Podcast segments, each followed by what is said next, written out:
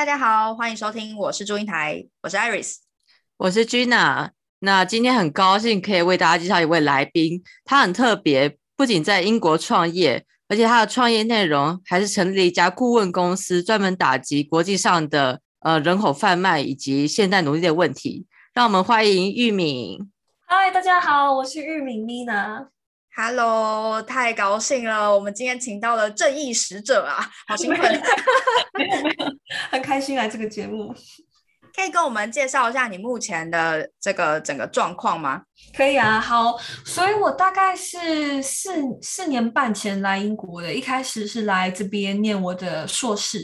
那就是在国际发展 （international development） 这个领域。后来念完之后呢，我就是算是非常的怎么讲，看到这个关于 modern slavery，就是现代奴役这个问题之后，就。非常觉得说很希望在这个领域投入，然后成为算是改变的一份子。那我就开始担任独立的研究顾问。那后来没多久之后呢，我也是算是看到一些。状况，然后就觉得说，嗯，其实我可以自己来创一间顾问公司，就是不只是独立顾问，而是做一间公司，然后大家一起来带领更多的人，然后一起在这个领域上面用提供像是顾问服务啊的方式，然后去协助呃改变一些政策，改变一些系统，就是算是共同去去处理关于现代奴役这一个方面的问题，嗯。从二零一九年注册到现在的话，差不多两年多了。嗯，哇，我刚刚听到“现代奴役”这四个字，觉得好熟悉又好陌生哦，觉得好重哦，感觉就是很久以前，然后有那个奴隶制，可是它又是现代的。你会怎么样看待这件事情？它是什么样子的状态会被你形容成现代奴役？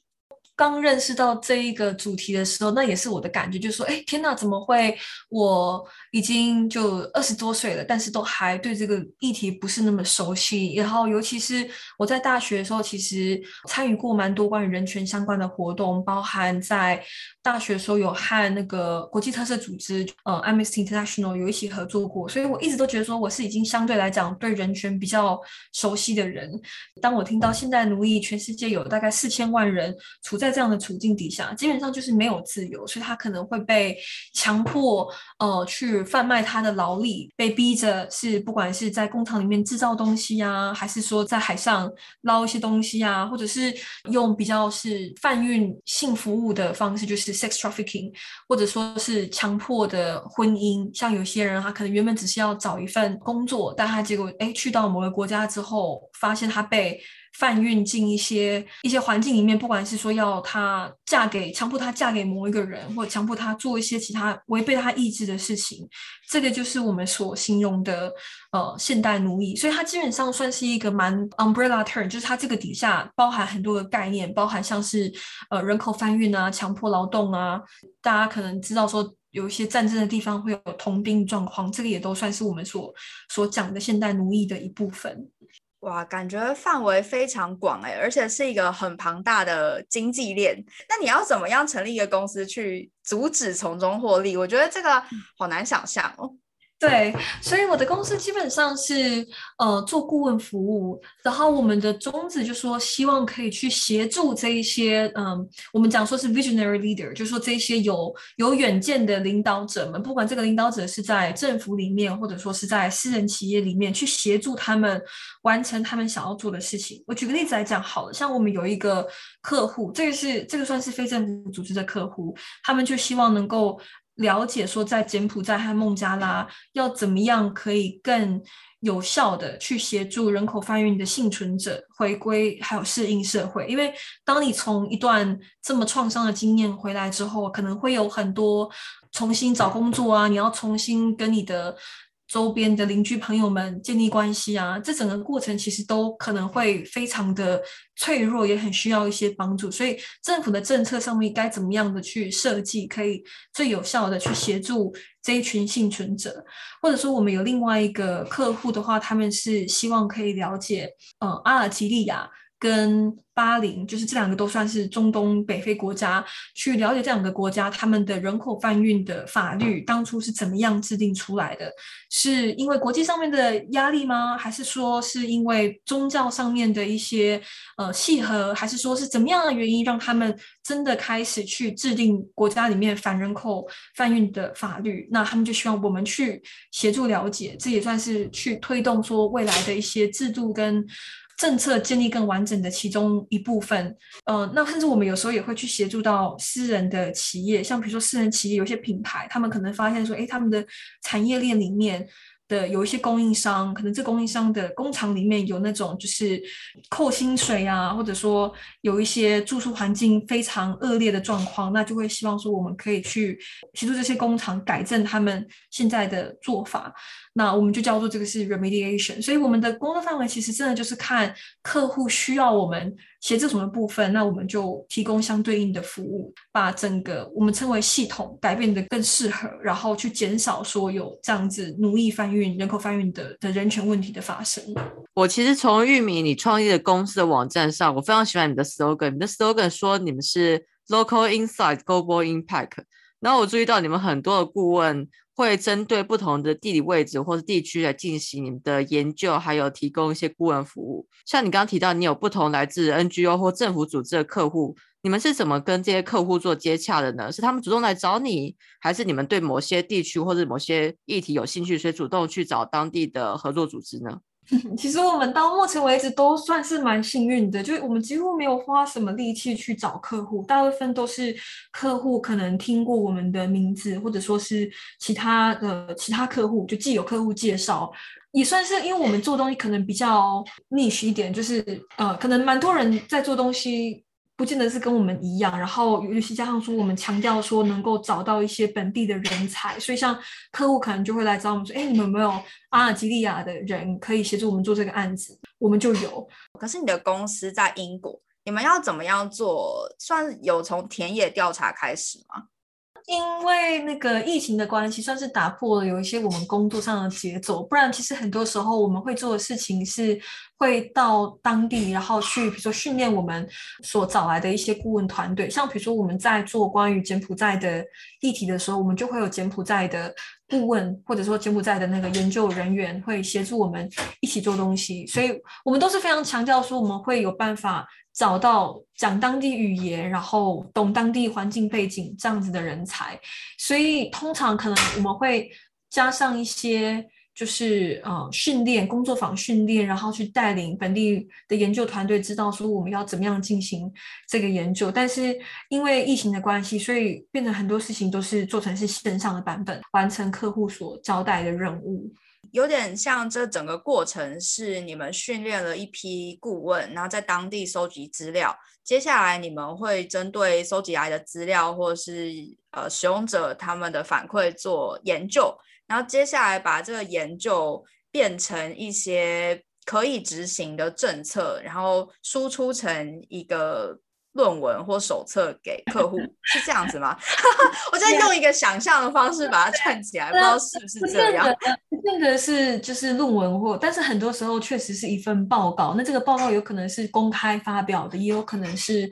直接只有给客户看，就比较算是内部这样子的一个报告。那还有另外一点，像刚才前面一个问题提到说，我们的公司是在英国，因为其实英国有比较完整的一些法律的系统，是可以让我们呃在这个议题上面更有办法算是发挥一些力量。因为像英国的话，就有一部法律叫做 Modern Slavery Act 2015，那这个法律就是规范说，所有的大型公司只要你的营业额是超过三千六百万英镑以上的话，你每年都会需要去发表一个东西，叫做 Modern Slavery Statement，就是你要去讲说你的产业链里面有可能会有怎么样的风险，就是。哦，一些人权的风险，那你又怎么样去处理这些风险？所以你不能只是说，哎，我不知道我的供应商是谁啊，就是是他们的问题，不是我的问题，不行，你必须要去去了解。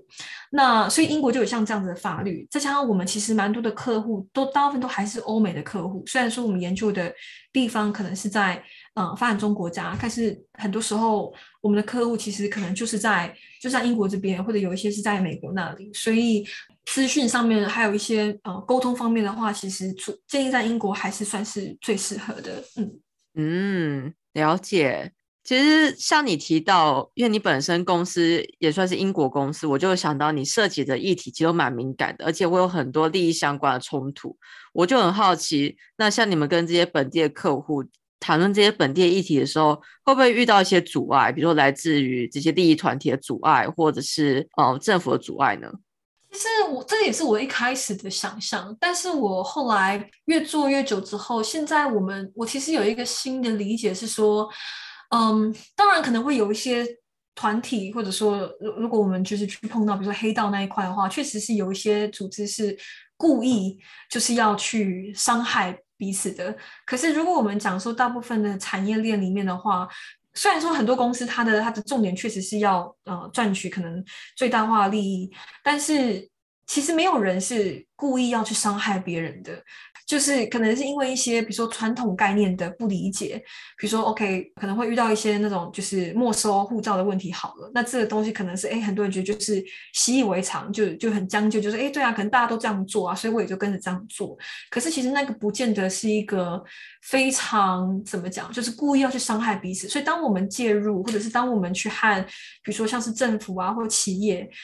其实大家的目标是都还蛮一致的，就是政府也不会说希望我的国家里面出现有很多那种人口贩运的问题，然后我都放着不管。国家可能风土民情的关系，会对这个议题比较敏感，就不希望说有国外来介入。可是到最后来讲。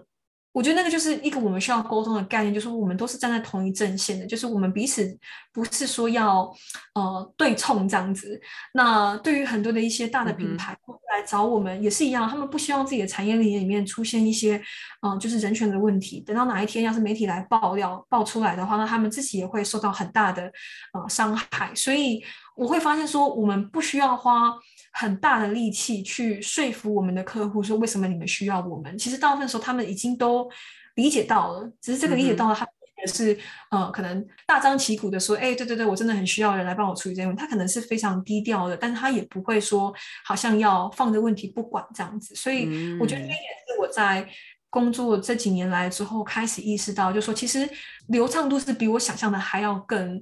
更高的。嗯嗯。所以听起来其实是客户们都已经有这样子的意识了。对，其中一蛮大一块客户都还是那个非政府组织，就是 NGO 这一块。那 NGO 的话，那当然他们建立的目标跟他们呃可能想要做的事情，就已经是跟我们有一个目标上面的契合了。所以不管是从政府 NGO 跟私人企业，我都发现说，呃，比我想象的还要更轻松去去推动，还有去让客户理解为什么我们做某一些事情。嗯嗯。哎，我好难想象哦！我来英国念一个 master，毕业之后我可以创建像你这样子的单位。哎，说实在，我觉得这个是我真的创业里面最最大的挑挑战。就是那个挑战，很多时候并不是在知识上或者是技能上的理解，我觉得那个其实都还蛮好学习到的。可是那种心里面上面的突破，就是心里面上面的去允许自己。呃，做某些事情，我觉得那个是最难的。我举个例子来讲，好了，像我当初刚毕业之后，嗯，马上就是很快就开始做独立研究顾问嘛。那我算是蛮幸运，就是有看到一些例子，然后我加入的团队里面，其他也都有很多独立研究顾问。可是当我把我的那个 email 下面的那个签名档改成就是 Mina 酱，然后 Independent Consultant，我心里面还是非常的错，就是一种嗯。我真的够格吗？就是我才我才刚毕业，然后你说了算，就你自己你自己愿意开始，就像比如说现在像我们两位主持人，就是 Gina 跟 Iris，你们两个现在是做 Podcast，可是。可能对很多人来讲也是一种，就是哈什么？可是我又没有，就是从一个那种呃专门的训练背景，因为我不是读这个方面出来，我我可以吗？我可以做这件事情吗？可是其实有时候就是你允许自己开始做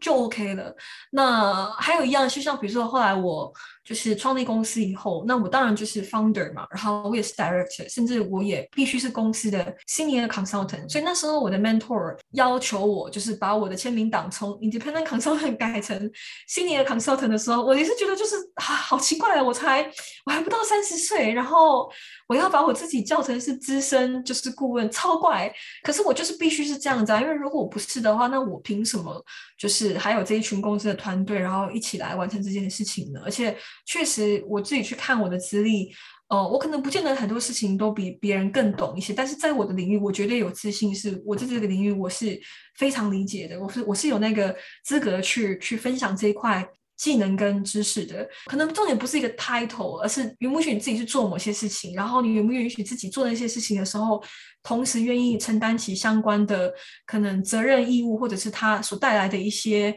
呃，对啊，就是 title 这样子。呃，我比较好奇的是，独立顾问到底在做什么？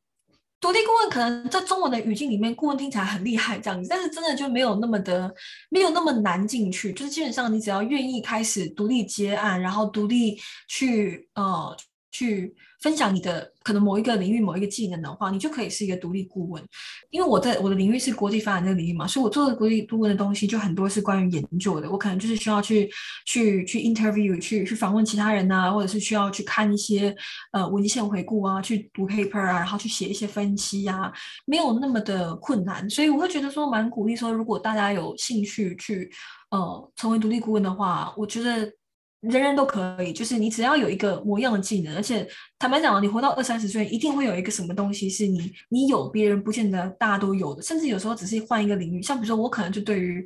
服务设计啊，对于比如说历史啊，就是特别的哎不熟悉，所以今天你们两个都有东西可以教我，然后今天我也有东西是有办法去分享给其他人的，去理解到说你身上有一些宝贵的东西，你是可以带给其他人这个概念。可是它必须要有价值，对吧？你要怎么样去，就是说服这个市场买单你的价值？怎么讲？经验跟靠不被打败的勇气，就是当我们遇到可能前前前面十个人，大家感觉哦，我可能今天刚好都不需要这个，可是你可能遇到第十一个人的时候，就是哎，这个人可能就是就是需要这个东西。所以其他领域也是吧，可能会有需要做一个 portfolio，就你的那个作品集。当你有办法去，哎，可能去展现说，对你有相关的经验，你可能去做几个，可能是 intern 啊，或做比较免费的服务。可是接下来你有办法去展示说，哎，你确实是有这个能耐的话，那相关的一些客户可能就还是会就是照样进来。在这个过程中，我发现不管是台湾人或其他亚洲人，我觉得我们很容易被一种资格论给绑架，就是我因为我没有哪一些学位或什么，没办法做这件事情。嗯，而且可能有些时候，因为我觉得在台湾的社会，毕竟很多时候很多东西都还是看资历，就是连可能我们以前呃，就是在学校的时候，学姐学妹啊，学长学弟啊，就是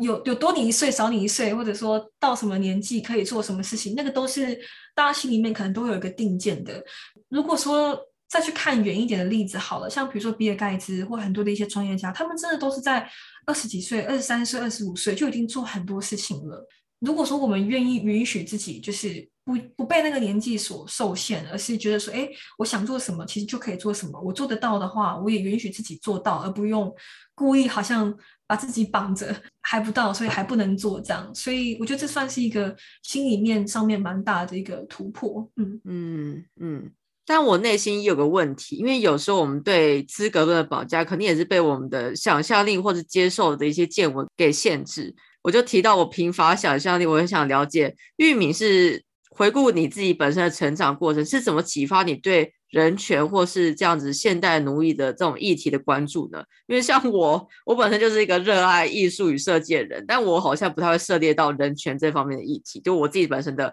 教育背景或成长不会让我接触到这些领域。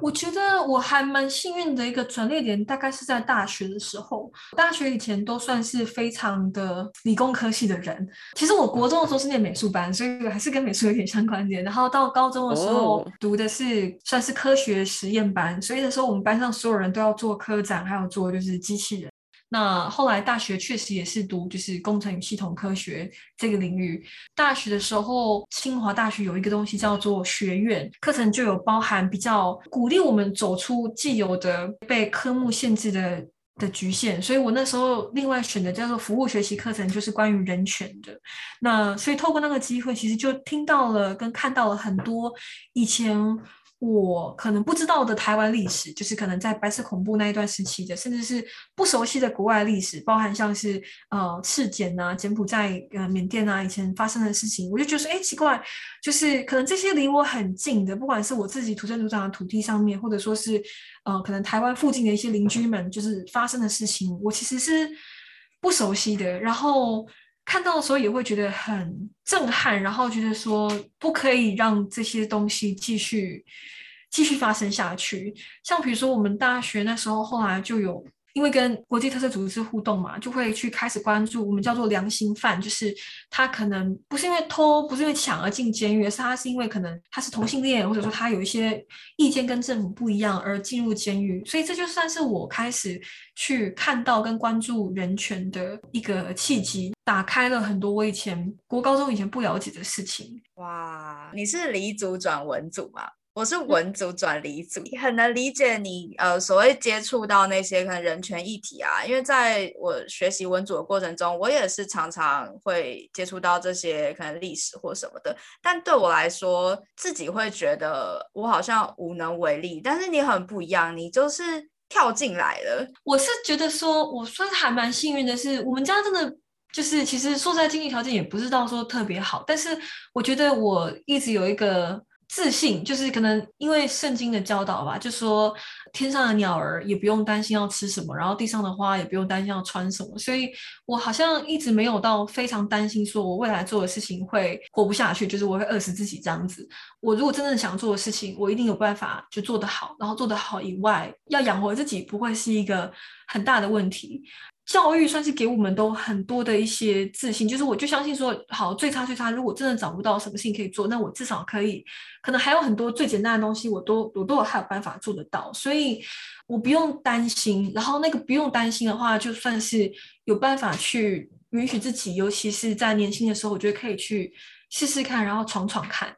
在大学的时候，其实我就一直有都有想过，说我这辈子，我相信我会开一间社会企业。就是我不知道时间是什么时候，就有可能是在我四五十岁，不见得是很年轻的时候。可是当机会出现了，我就觉得说，好像哎，自然而然的去开这间公司是很很顺理成章的，因为我从大学的时候就已经开始在想这件事情了。就它不是一个突然间冒出来的，而是它算是一个我。允许自己这样去做，然后也已经心里面上面准备好，说我这辈子就是会开公司。我我是一个非常行动派的人，我有时候不太喜欢计划事情，计划很久。就是我非常的在乎 output，很多的 input。如果说没有 output，那对我而言等于是零。我举个例子来讲，好，如果说我我上很多的课程，可是我都没有去把课程所教的东西实用出来的话，我会觉得很过不去这样子。所以。这或许也是为什么我一直会很想要，呃，可能像 Iris 你说的跳下去做，就是我会很希望看到说我我的行动造成的诶一些影响，或者说我捐的金钱造一些一些影响，或者说感受到那一些我们所做出来的真正的影响力。我也觉得我自己是很幸运的，就是接受了很多社会的祝福，才有办法到我今天。的所做的事情，包含像我念书也是有拿奖学金，所以我觉得有时候就是一种得之于人，还之于人，就是也是一样抱着感恩的心，就是回馈。如果说当初有这么多人会愿意栽培我，那我也不可以把这些东西就是留在自己身上，我必须要尽我所能的，就是发挥创意的去回馈给不同的团体，这样子。哇，我真的从你那边感受到。满满的能量跟行动力，但是我我我就是讲行动力。其实有时候，像我跟我老公就是个性很不一样的人。我就是那种会很想要跳下去做，可是可能根本都还没有还没有一个计划。但他就是那种要计划很久很久很久，然后可能就是还不跳下去做。然后有时候我就觉得说，算是很互补吧，就也没有一个对错。但是我觉得我就算是理解到自己的个性，所以我就是那种很容易会。开启很多的计划，但是不见得所有计划到最后都会完成。可能就是我开十个计划，最后可能五个真的完成。但我觉得还是 OK，因为就是至少我就是开头了这样。所以我我知道说我这样子的个性可能有有好有坏，但好的一部分就是我可能真的是非常就是行动派的人。嗯，哎，你刚刚提到你在大学的时候就想要。开一间社会企业。我觉得社会企业是一个很新的概念诶，对很多人来讲，虽然说我我我是有听过啦，然后之前大学也有去像生态绿啊这样子做公平贸易的企业，呃，算消费吧。那个时候你对社会企业的想象是什么？你现在真的成立了一家社会企业？因为我看到你的。算是专栏的开头，就是我在英国成立了一间社会企业，这真的超帅的，就是 那个感觉是什么？有落差吗？有，一定会有它的挑战。那我大学的时候很幸运，我觉得我刚好就是。跟上了一个潮流，是看到很多比我可能就是在年长几岁的女性做出很厉害的事情，然后我觉得那个真的对我超有启发的，包含像是那时候，呃，有一个组织叫做社气流，他们也是刚开始在台湾创立，所以我还有参加过他们第一年还是第二年的那种年度大会，那就是推广很多就是关于社会企业的概念，所以。当我一开始听到这也是哦很棒，然后就觉得非常的向往。比如说那个 Teach for Taiwan，大概是在我大学那个时候，他开始就是刘安婷啊建立 Teach for Taiwan，所以我觉得我蛮幸运的是，真的就是看到好几位。呃，女性办法往前冲，然后去做出一些他们觉得就是好的事情，种下我心中就想说，哎，想要就是做社会企业这个这个想法。我记得那时候我也对于像比如说那个尤努斯先生，就是他在那个孟加拉成立穷人银行，就是 microfinance 微型贷款，很受到启发。看到想到的这一些视野上面的增加，真的都是非常的关键。因为如果我想不到，我就永远不可能做得到。那你后来真的成立了一间社会企业的感受是什么？真的赚得到钱吗？这样说是不是很失礼啊？就是，可是很累。就是啊，我讲那个累的意思是说，就是我相信募款跟就是用一个商业模式来赚钱都有彼此的好坏。就是一开始我大学想法会觉得说，哎，对呀，不用募款，这样就很好啊，就是你就可以不用。担心说，哎，募不到款，然后做不了事情，就是有一个商业模式，这听起来多美好。可是真的开始做，你就知道说，哎，你你不用募款，但是你要你要拿客户的钱，那也是一样非常辛苦啊。就是就是你要有一个商业模式啊，要赚客户的钱，这其实不会比募款还要再更轻松。然后，呃，对，就是那一种可能不稳定性都还是有可能会存在。就是哎，你这个月可能比较多，那个月可能比较少，就是这个东西都还是一样会存在。你募款。是一个呃无条件的嘛，就是我我款项募过来，其实对方不介意的是说你你这你想拿去做什么，他知道你要拿去做好的事情，所以你不是一个对价的关系。可是当你有一个社会企业，你有一个商业模式的时候，你其实提供的是一个对价的关系，对方付你多少钱，你就是要提供多少服务回去。有时候他也会是蛮大的一个压力跟责任的，但是好处的话，可能是说。当对方愿意付你一笔钱，你就知道说你是提供了某一样的价值。就是如果你没有办法提到那个价值，那当然对方就不会愿意去呃付钱，就是去买这个价值嘛。就是开公司几年之后，我我还是会萌生另外一个想法，就是想要去，就是一样去成立 charity，就是慈善组织，就是一样还是回到募款的方式，因为我还是看得到那样子的做法的的优点。嗯，我想问一个延伸性的问题，就是因为我对国际发展这个概念不太了解，我觉得台湾人比较常听到可能像是外交，但国际发展听起来它不像是这种国与国的外交，或单纯的国家内部的 NGO 对另外一个国家 NGO 的一些互助的行为，可以大概简要的说一下国际发展本身是什么样子的概念吗？好，国际发展它的起源其实大概是在二战之后，就是就是一战、二战那，就是让很多国家都变得非常的脆弱嘛。然后人们也认为说，哎，我们不应该要继续打仗，所以那时候开始有联合国就是成立。然后联合国的其中一个呃想法就说。如果我要保护世界和平的话，那其实最重要的一点就是人们要能够安居乐业嘛。所以，如果有很多国家是非常的穷，非常的人民处在一个很呃很辛苦的生活状态的话，我们也没有办法真的达到世界和平。所以，国际发展大概就是在这样子的背景里面呃产生出来。所以，它其实最早期的想法一直都是在除贫，怎么样去解决贫穷。所以，像比如说台湾那时候，可能大概五零年代的时候，可能。甚至历史课本也会读到，就说，哎，那时候可能还有那个美国的援助美元进来，所以有些人可能会穿那种米做成的米袋做成的那种裤子啊之类。所以那个时候，美国在对我们做的事情，其实就是在我们所今天所讲的国际发展。所以，国际发展在最传统、最早期的概念是，都是在处理贫穷，然后很多时候都是在从可能呃欧美国家，然后进入到发展中国家扶贫的计划啊，然后有一些就是盖盖这个盖那个啊。去年的那个诺贝尔的经济学奖的得主，他们就是。两位那个杜弗洛跟阿伯金他们所写的东西，其实就是在讲穷人的经济学，那个其实就是非常国际发展的的内容了。那当然，国际发展演化到比较比较现代一点的话，就会有很多的一些反思，所以里面包含的东西真的是包山包海。在很偏远的地方，你要怎么样提供干净的水？然后你要怎么样去确保就是大家的身体健康？像比如说，嗯，如果要生产的话，婴儿的死亡率是多高？这也是国际发展一部分，或者说是像有些战争的一些。些地方，它怎么样去维持区域和平？这也是国际发展。像比如说我所做的东西，其实也算是跟国际发展就是就是算是一个延伸。所以国际发展其实它就像很多的一些社会科学一样，像社会学一样、人类学一样，它其实是可以延展到非常的呃很多的角落。但它最原始、最初的关怀，就是要怎么样让国家、让人民可以呃安居乐业，然后可以是脱离一个贫穷跟就是。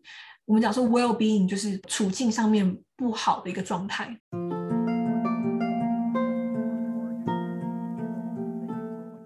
我们也知道，不管是成立社会企业或基金会也好，都有不同的模式。我其实很好奇是，因为你的公司本身是剑桥大学的社会企业育成孵化器的新创之一，我想知道你当时怎么知道这个 resource，那你怎么做这个选择的呢？我那时候其实一开始是先去剑桥参加了一个 workshop，那参加的过程里面，他就有提到说，哎，他们其实除了 workshop 以外，在经营一个呃育成孵化器，所以我想说，嗯，那就太好了，因为我刚好就是就刚在注册公司那个阶段，然后一切其实都还非常的稚嫩，孵化器确实就是我所需要的东西，对方的那个提供的一些教导啊，跟他们的一些师资，真的是会让我觉得非常的。温暖，然后受到很多的支持，因为我觉得在创业之前，可能大家对创业都会有一个既定的想象，就肯定要一定的年纪，有一定的态度，一定的一个状态，你才是一个创业家。但是像比如说剑桥的那个孵化器，就会去讲说，哎，其实创业家就是像你们这些人看起来样子，你们可能会有些东西不熟悉，你们可能有些东西就是哎看起来很稚嫩，但就这就是这就是创业家的样子，你要你要去就是去去接受，然后去去对这件事情有自信。他也提到了很多。像比如说，嗯，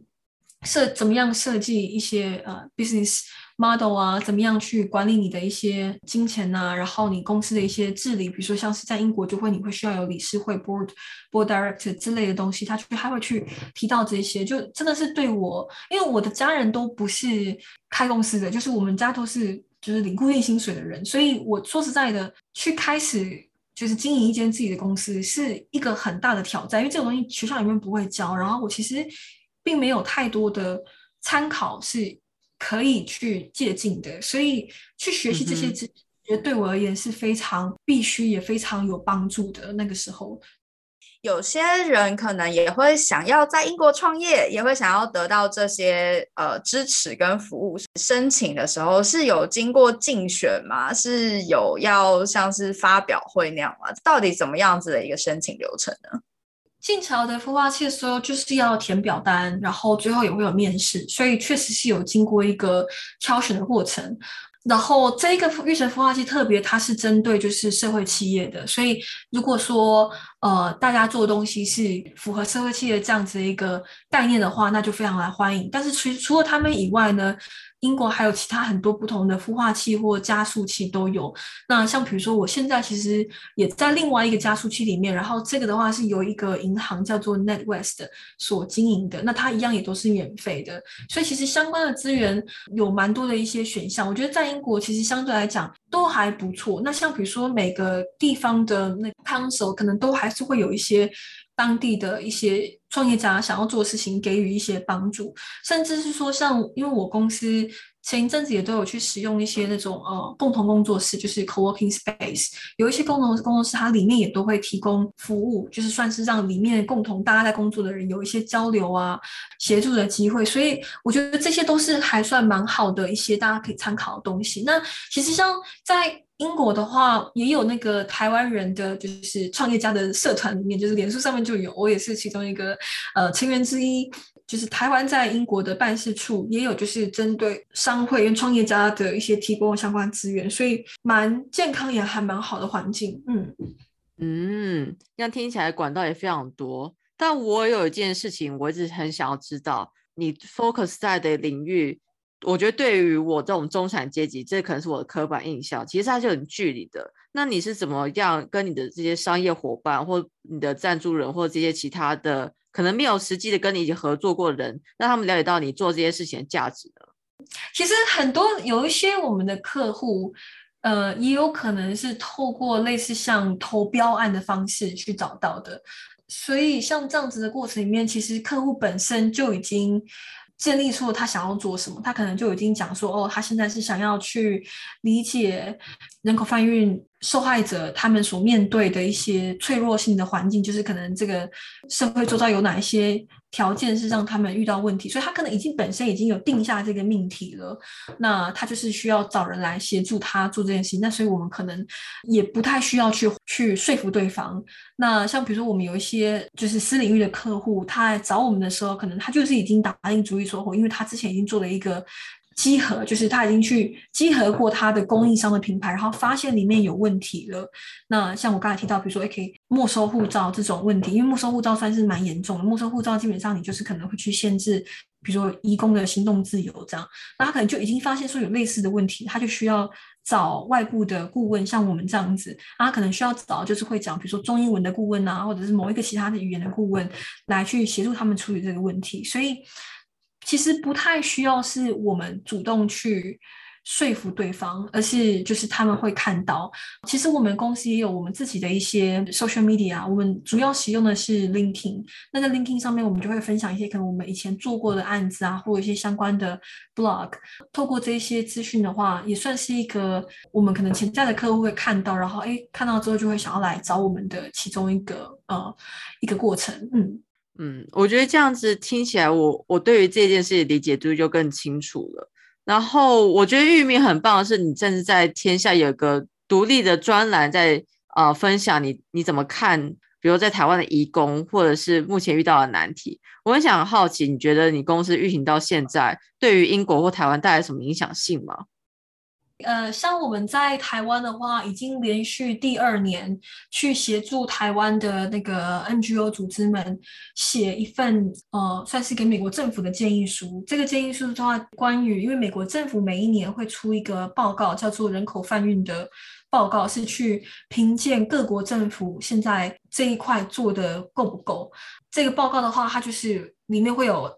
呃，将近快两百个国家嘛，就去评论说，哎，比如说，呃，韩国做怎么样啊？中国做怎么样？啊台湾做怎么样啊？去给一个评级。台湾的 NGO 算是在过去几十年来都非常的督促台湾政府在这一块就是可以做得更好。我们可以更加强去关注说我们社会里面最弱势的人所遇到的一些问题啊，他们的一些比如说转换工作的一些处境啊，或者说呃去加强一些集合啊，然后去找到可能犯罪的人这样子。所以因为是有接到一些国外的客户的案子，所以我们就在过去的两年都有在协助台湾的 NGO 去表达他们相关的意见。那当然，台湾 NGO 其实很多时候。比较没有那么多的一些能量，就是可能内部的人员的能量去撰写这样子一个建议书给美国政府，因为我们的介入就有办法去协助把这些意见给会诊收集起来，然后去让美国政府看得到，就是让他们在做评级的时候可以，呃，可能更多的资讯跟更多的案例可以有一些参考。其实我们有时候会比较觉得说，我们不能够全部讲说那是我们的功劳。比如说，我们建议政府做的某一样事情，像我们之前会跟柬埔寨政府啊、跟孟加拉政府开会，去建议他们可能做某一些调整。但他们真的调整之后，那可能是一个所有的一些 stakeholder，就是所有的利害关系人共同去促成的结果。我非常有感觉，因为服务设计就是我们有了一个影子，但真正达到这些贡献的，其实都还是在参与者本身。对，那玉明想要分享一下，你目前对于你现在的顾问公司有什么计划吗？你的未来是想要去扩张在不同的国际呢，或是要设计不同样子的类型的案子？现在还是一样继续在扩张，然后尤其我们特别是希望可以在服务更多那个呃私人领域这一块，就是公司，因为大部分我们之前的客户可能比较多都是政府跟呃 NGO，那所以我们认为说私人领域这一块其实有很多的一些。嗯，我们看到他们面临的挑战，然后也觉得说我们在中间是可以协助很多的，所以这一块是我们可能呃希望说再更加强去拓展。再来的话，我们其实也打算说，或许会开始提供一些线上课程，就是这个课程可能是比如说关于如何成为一位独立顾问呐，或者说如何就是去更了解说呃国际发展这个领域包含哪一些不同的议题啊，或者说是包含就是人口贩运呃。就是强迫劳动这一些本身的定义是什么啊？就是有哪一些需要？如果说你是一个公司的拥有者的话，要去怎么样看那些指标，然后去注意说你的产业链里面不会有相关的问题。所以这些是我们公司可能在下一步就是这这几个月、几年会做的事情。可能公司越来越。上手越来越稳定之后，甚至有可能会希望说去成立其他的组织。就是我希望看到公司继续好好成长，但是我也不希望我唯一做的事情就只有就是 HRC 只有我公司而已。嗯，所以我也会希望说，可能透过成立其他的组织，可以更直接的、更第一线的和我们关注的一些人，就像我们现在做的研究，其实大部分的目标的。对象都是这些决策的制定者，就是要他们去改变他们的决策。可是我们其实也很希望说，可以去更多的和，比如说人口贩运的幸存者之间互动，比如说去提供他们一些相关服务。所以这可能就是会在我自己个人下一步的计划里面，我希望可以去成立一个呃基金会或慈善组织这样子的机构，然后去直接服务人口贩运的幸存者。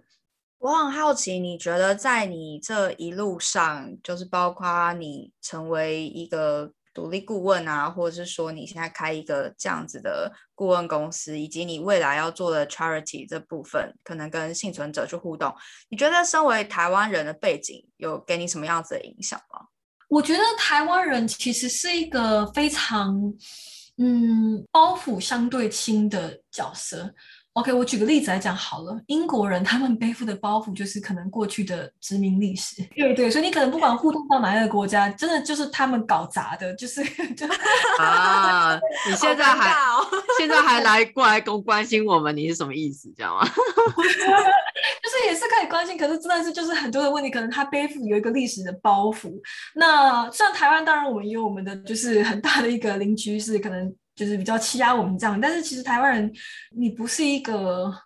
可能有太多历史包袱的角色。然后像比如说我，我身边很多朋友，包括我老公，他是巴勒斯坦人，然后叙利亚出生长大，所以几天之后要去美国一趟。然后美国的那个申请护照申请的时候，签证申请的时候就会问你说：“哎，你有没有去过叙利亚？如果你去过的话，那他们就会 要可能对你做更多的检查之类的。”就是可能很多我中东的朋友，他们面对到的问题就是可能会。被认为是危险分子啊！他们在英国念书的时候，都需要固定，可能大概每个月一次去和跟英国的警察报道。那就只是单纯因为你的国籍的关系而已，就是你可能是。刚好来自黎巴嫩，刚好来自然后哥伦比亚，所以你每一次搬家，你每一次就是出国，你每一次去哪个地方，你就是要去跟警察报道，就是会让人觉得很舍不得的事情啊。那作为台湾人，其实我们真的就是别人也不会觉得我们是恐怖分子，也不会觉得我们就是可能呃有什么样的一些问题啊，也不会觉得说哎我们可能以前是怎么欺压别人的国家之类的。所以我觉得作为台湾人，真的是一个很。一片白纸的感觉，就是在整个国际舞台上面，相对来讲是一个非常非常 neutral，就非常中立的的一个角色。所以我觉得这一块是我还蛮算是珍惜、也很感谢吧。就尤其说看到很多身边的朋友这样是很舍不得。台湾的经济发展，我们也已经是进入到一开发国家，就是当然还是有一些的。评分可能会把台湾放在就是开发中，或就是在那个边界上面。可是台湾基本上就是已经是一个已开发国家。那所有的已开发国家，包含就是欧洲啊，包含美国，包含就是日本啊、韩国啊，他们其实在国际发展这一块都是非常出很多力量的，就是他们可能会国家的 GDP 的百分之几拿出来做相关的一些计划。可是台湾在这一块，可能是因为我们长期都不在国际上的舞台，就是正式的和就其他国家一起一起玩这样，所以可能台湾人普遍在这个方面的理解或印象就都比较没有那么的强。但是我觉得这点其实是非常可惜的，因为尤其是因为我们在。国际上的受限，我反而觉得就是说，国际发展这个领域其实是很有空间让台湾发挥更多的能见度的。我之前在比如说坦桑尼亚好了，或在马达加斯加好了，我真的会看到一些比如说日本来建立的一些计划，你就会看到旁边有一些日本人的一些符号啊之类的。当然说我们做东西不是要就是宣传国威，可是你一个个体来讲的话，你会你会互助你的邻里，那你在国际上面你会去和其他的国家互动，然后有一些互助的角色，我觉得其实都是非常的好，也非常需要的。蛮希望看到更多台湾人就是在国际发展这个领域，甚至是去做很多可能在我们台湾来看是非主流的事情，但是可能其实在其他国家来看都是一个很完整的产业了。我觉得你点出了一个很有趣的问题，就是说国际发展这个事情，其实它可以是一个产业。其实我没有想过这件事情，哎，它它真的就是一个产业，因为站在台湾的角度，可能就会觉得说，哦，对对对，你偶尔去做个志工，就是哇，这样好有善心，就是哦，很棒这样。可是你想想看，整个联合国的组织里面，你想想现在所有这些在呃各个地方的这种维安部队啊，或者说是一些就是 NGO 团体啊，他们这些东西，他们都是一个。置业在做的，他并不是说哦，我好，那我现在去就是叙利亚搬几块砖头，然后就回来做个志工，不是，那边是有人专门就是耕耘了好多年，然后去好好的做一件事情。所以国际发展一个产业，一个其实产值还算是蛮大的产业，因为像比如说。就是欧洲国家的话，他们的规范就是 OECD 的规范是说，你你的国家的差不多百分之零点七的 GDP 吧，要拿出来做国际发展相关的工作，政府都会有一很大的一个款项是拨来这边的，私人基金会、比尔盖茨基金会，他们也是在各个国家就是诶盖厕所啊，然后去也就是看疫苗啊，然后去就做很多事情，所以这些东西它其实是一个非常。专业，然后非常的大的结构在进行的事情，只是从台湾人的角度来看，可能会长期都就是比较没有这方面的。比如说，如果在英国的好大学里面都有国际发展学这个科目的，嗯嗯。我想要问的是，你怎么样感受自己想要做什么这件事情？就是这个决定是一个非常勇敢的决定啊，因为叫我可能二十几岁的时候去非洲生活，Oh no，我没有办法 想象哎。我会蛮相信，就是我们每个人都有命定要做的一些事情，而且每个人都不一样。就像比如说，OK，我就是体育很烂，玩过国乐，然后会发现说不行，我音乐真的就是可能没有那么好，我不太会乐器这样。所以认识到说什么东西是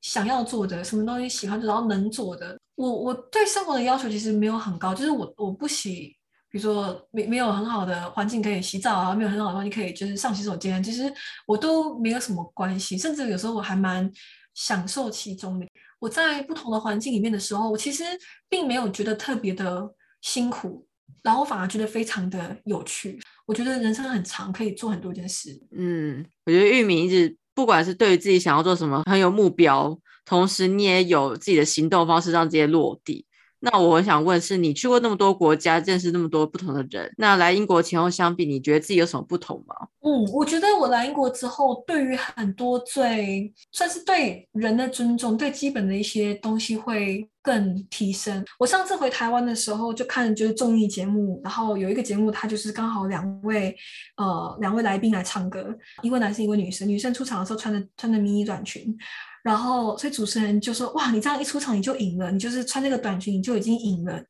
然后我心里面就觉得：“天啊，这也太这也太不可以了吧！”就是 对话，因为这完全就是会。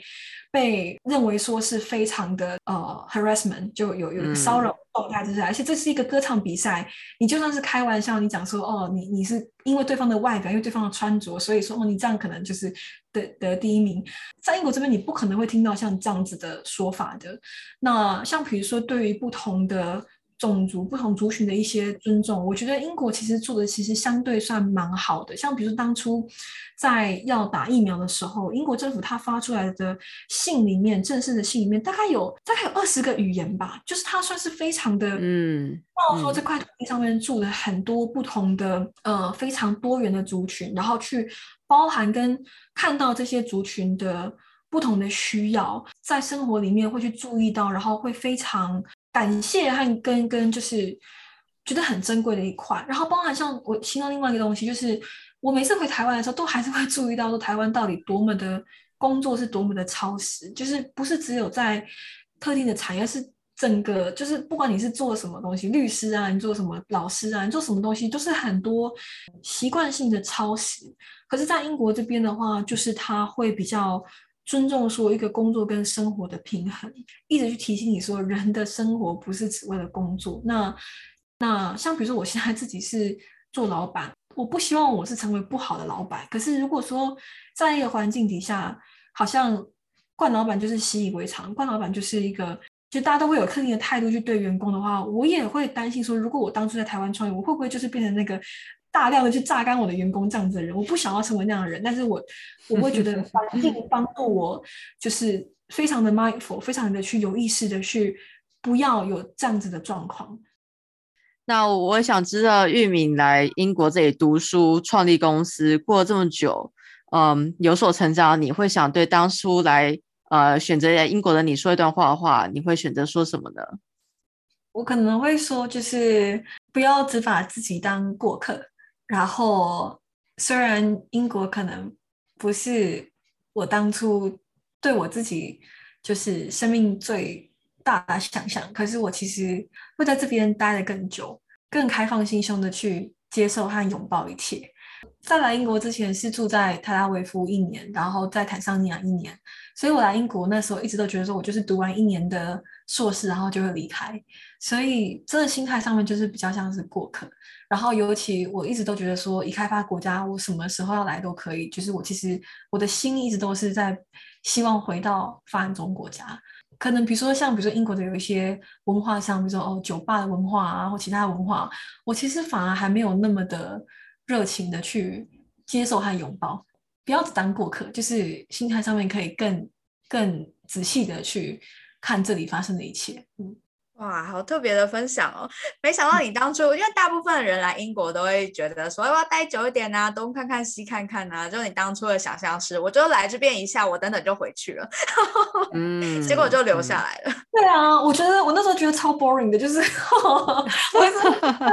想要，就是我其实最主要是遇到我老公啦，就是后来就现在结婚的，然后对啊，所以当初。一开始真的是没有打算要待这么久，就想说，哎，一年结束，然后我就要去其他国家了，这样子。嗯，我们上一位来宾是在也是在开发中国家，就至于医疗服务的医生，他也是觉得啊，这这些开发国家的蛮无聊的，我走着就走。就是像我刚才讲的，就希望说当初自己可以更呃更去接纳，就是。就是所有国家都是都是美好，然后都是很有趣的。我觉得希望自己那时候可以更更拥抱这边的 culture，而不是好像活在一个小小的泡泡里面。因为我到那时候的同学很多时候都是来自各个国家，所以我反而觉得我好像活在一个独立的泡泡，跟英国没有那么的紧密的去互动。但现在的话，就当然就更多了。对啊，嗯，那你有什么建议会想要来英国的台湾人呢？也是突破自己的泡泡，跟英国有更多的一些交流呢？理解说这个地方，呃，来这里其实不会只有只遇到英国人，而是你会遇到世界各地的人。然后我觉得这一点是非常非常有趣的，所以也算是可以在呃，